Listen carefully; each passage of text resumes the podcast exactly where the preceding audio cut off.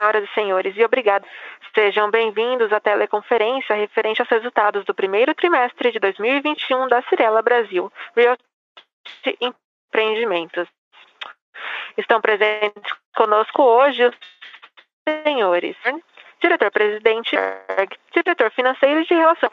Informamos que os participantes estarão apenas ouvindo a teleconferência durante a apresentação da empresa e, em seguida, iniciaremos a sessão de perguntas e respostas, quando mais instruções serão fornecidas.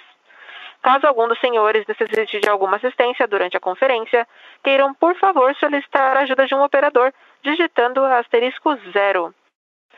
Informamos também que essa teleconferência será conduzida em português pelo management da companhia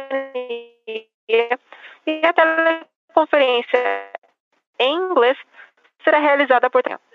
Ele sendo transmitido Cirnet via web. Antes de gostaríamos de esclarecer que eventuais vão ser feitas durante a teleconferência relativas às perspectivas de negócios da companhia, projeções e metas operacionais e financeiras, constituem-se em crenças e premissas da diretoria da Cirela, bem como informações atualmente disponíveis para a companhia.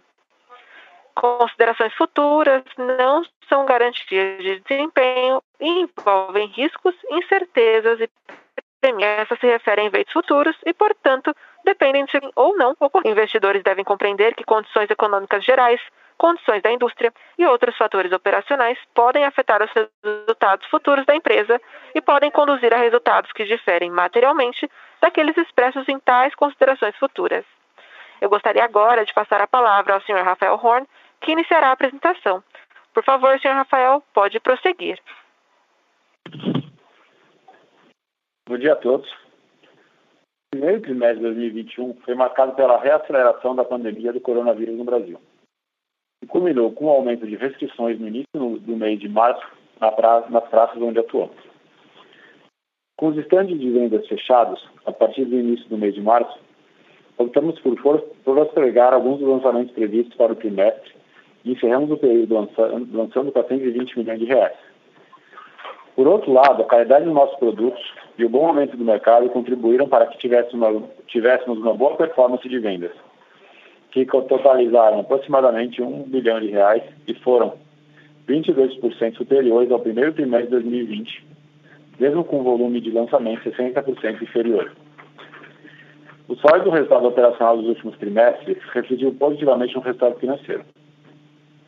Apresentamos no trimestre crescimento da receita atingiu 1 bilhão e aumento da margem bruta, chegou a 24,5%, nos levando a encerrar o período com um lucro de 192 milhões.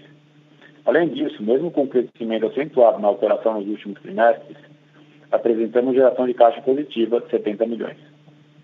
Apesar do cenário ainda desafiador, as perspectivas de reabertura da economia no segundo semestre e os juros ainda em patamares confortáveis fazem com que a companhia mantenha sua visão otimista para este e os próximos anos. Continuaremos com nosso compromisso de buscar os melhores resultados para os nossos stakeholders. Agora vamos comentar o resultado operacional. Obrigado, Rafa, e bom dia a todos. No slide 5, iremos comentar os lançamentos da Cielo. No primeiro trimestre do ano, lançamos seis novos produtos, com VGV de 421 milhões, e foi 60% menor que o mesmo trimestre do ano anterior. Excluindo as permutas e no percentual Cirela, o volume lançado no ano foi 64% inferior ao primeiro trimestre de 2020. A participação da companhia no volume lançado foi de 90%. Passando ao slide 6, vamos falar do nosso desempenho de vendas. No primeiro trimestre de 2021, as vendas contratadas alcançaram 1 bilhão, um aumento de 22% em relação ao primeiro trimestre de 2020. Excluindo as permutas, as vendas do trimestre atingiram 820 milhões do percentual Cirela, 24% maior que o mesmo período de 2020. O estado de São Paulo respondeu por 53% das nossas vendas. No slide 7, vamos falar da nossa velocidade de vendas. O VSO anual da companhia foi de 52,8%. Observando a velocidade de vendas por safra de lançamentos, os projetos lançados neste trimestre foram 41% vendidos. No slide 8, vamos falar do estoque total da Cirela. Ao final do trimestre, o estoque no valor de mercado totalizou 4,9 bilhões, 11% menor em relação ao trimestre anterior. A movimentação do nosso estoque pode ser vista no gráfico à esquerda. No slide 9, detalharemos o estoque pronto. Neste trimestre, vendemos 19% do estoque pronto no início do período.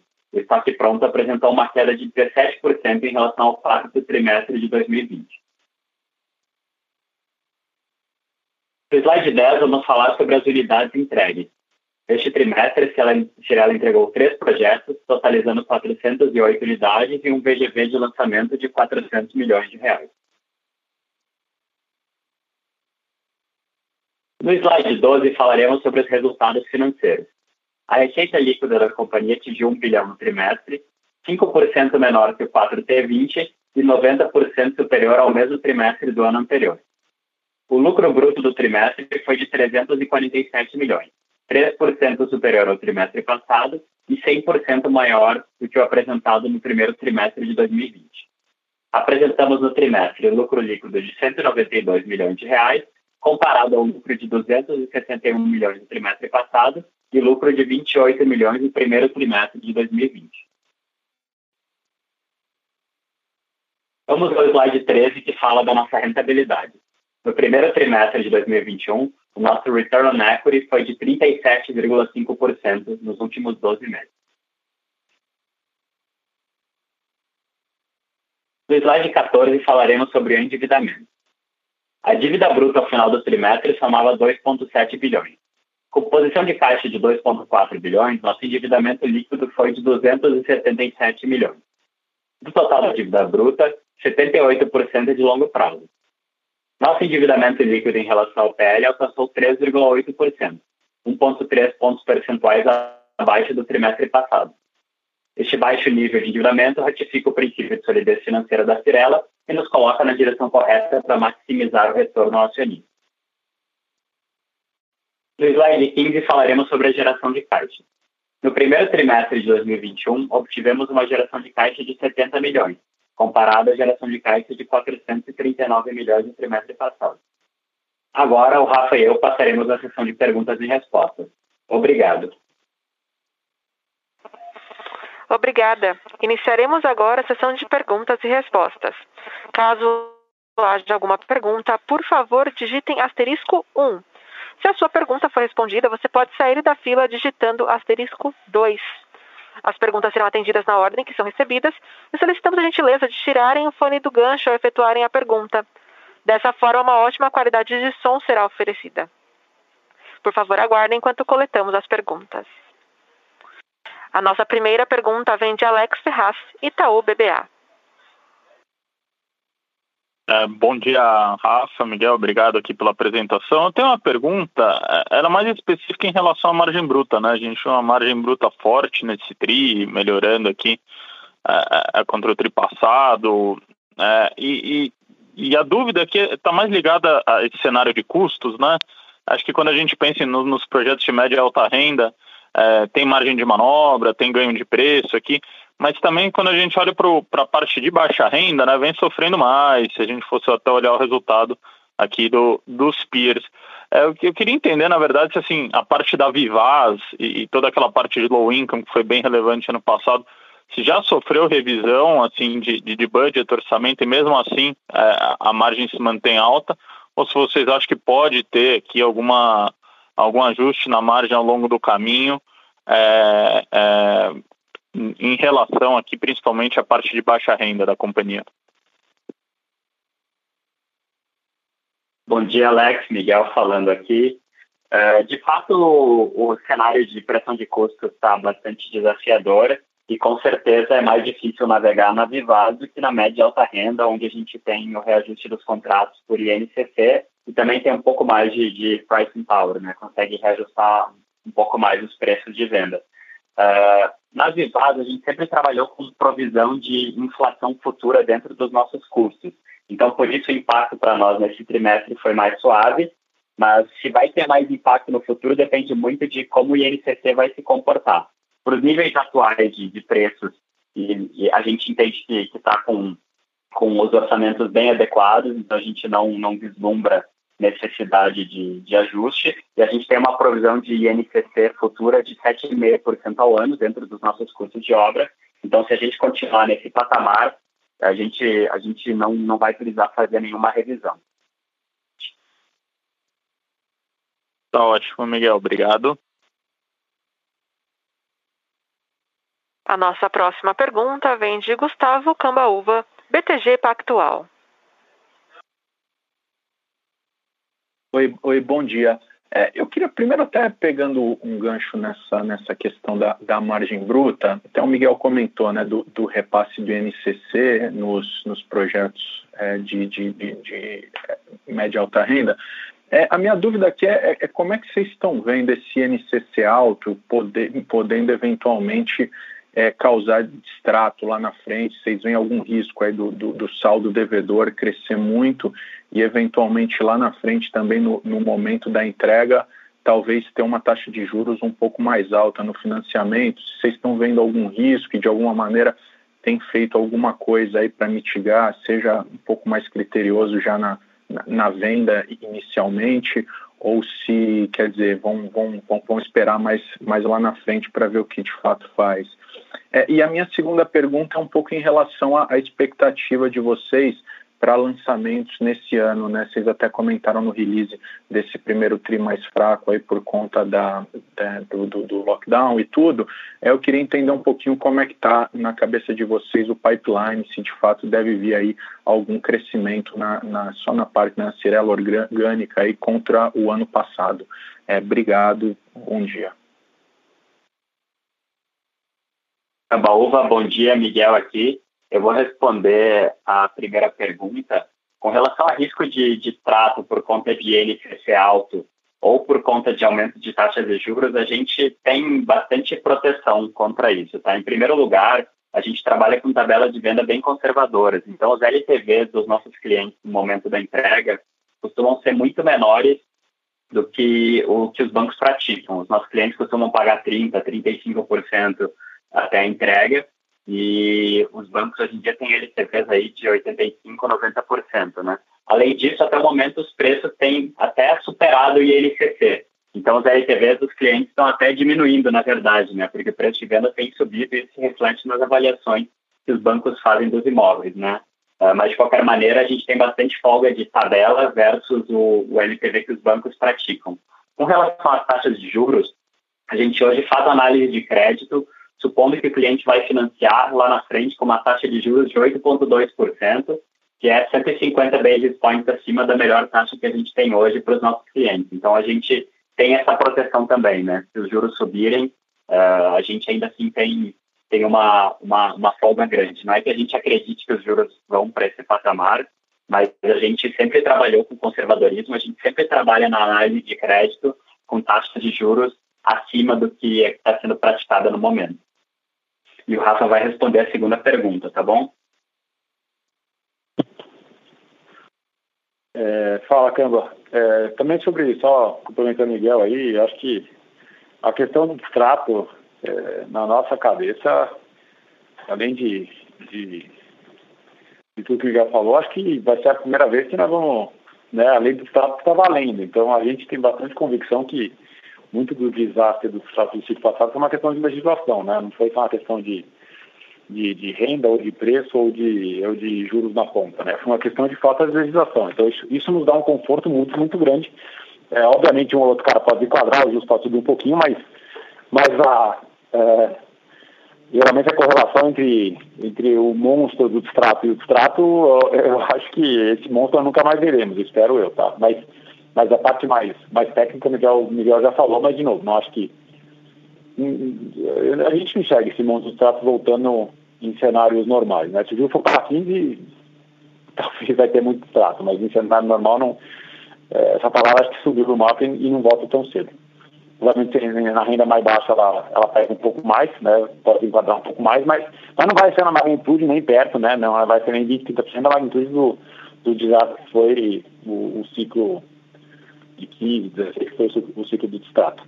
Sobre lançamentos, Camba, o número que o Miguel, o Yuri passam para vocês em geral aí sobre, sobre 2021, seja lá esse número que for, está mantido, tá? Então acho que é, a gente segurou um pouquinho no final do primeiro tri, mas é, as, as condições estão melhores, a população de risco está é, sendo vacinada, então acho que não, não, devemos ter outras surpresas, né? Então, não tendo outras surpresas, o, o número passado que a gente passava para o ano aí, seja ele qual for, está tá mantido. Né? A gente espera entregar tudo que estava é, tudo estava previsto esse ano.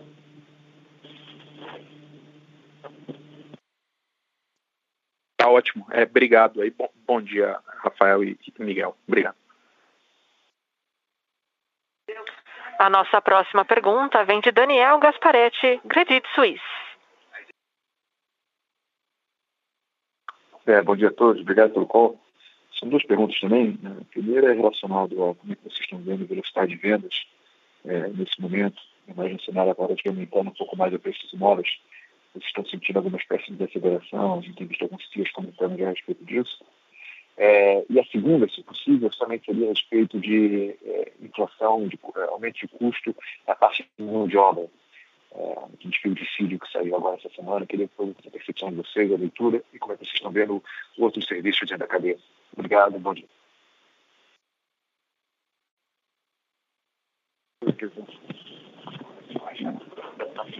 Fala, galera, aqui é o Rafa. Eu, eu, o, teu, o teu som não estava legal, eu não, não consegui ouvir as perguntas.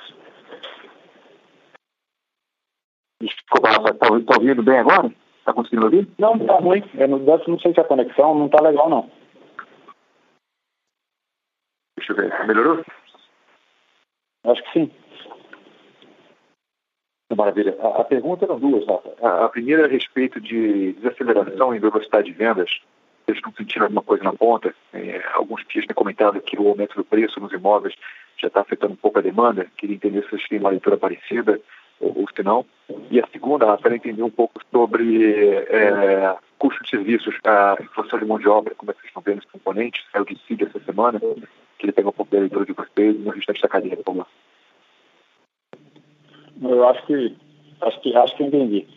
É, sobre o INPC na ponta tá prejudicando, acho que bom não é, mas, mas eu acho que, é, que, que, que, impacta o, o fundamento macro. Né? Acho que o vento macro aí, seja ele qual for, né, de, de juros baixos, é, muitos anos de crise no setor, né, então acho que isso aí acho que que é mais forte do que o INPC um pouquinho elevado na ponta. Então, isso, ou seja, um ou outro cliente sente isso, sim, mas acho que no macro, é, no, no, no, ou seja, a gente acha que o momento continua bom e seguirá bom, é, é, e estamos bastante animados com isso. Né? Eu acho que, novo, os preços por 10 anos patinaram, caíram, afundaram, né? Então, uma recuperaçãozinha de preço, acho que faz, faz, faz bastante sentido, né? Eu não acho que é, o INCC, né, o cliente acho que percebe isso, né, dinâmica dessa retomada cíclica, juros baixos, muitos anos sem comprar, então acho que isso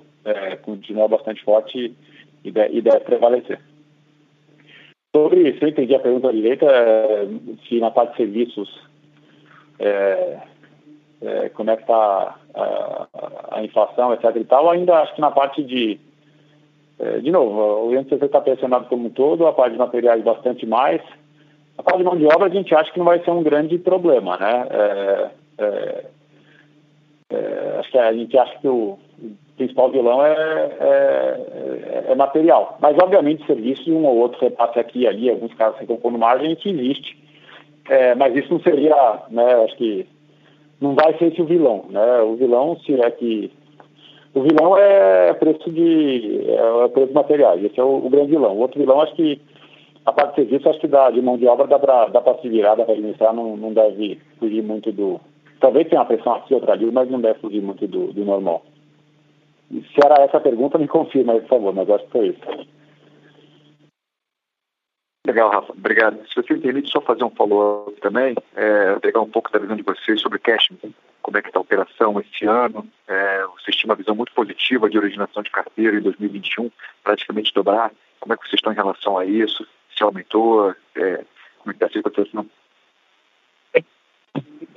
Não, o que está dando, está legal, está indo, é, não é uma operação gigantesca, né? Então, no ritmo que estava ou está, a gente continua, segue firme, mas não é, né, não somos, não somos Nubank não, né? Então, é uma operação ainda pequena e está andando, está indo bem. Tá legal, obrigado, Rafa. Muito bom dia, bom final de semana para vocês. A nossa próxima pergunta vem de André Mazzini, Citibank. Oi, bom dia, é, Rafa e Miguel.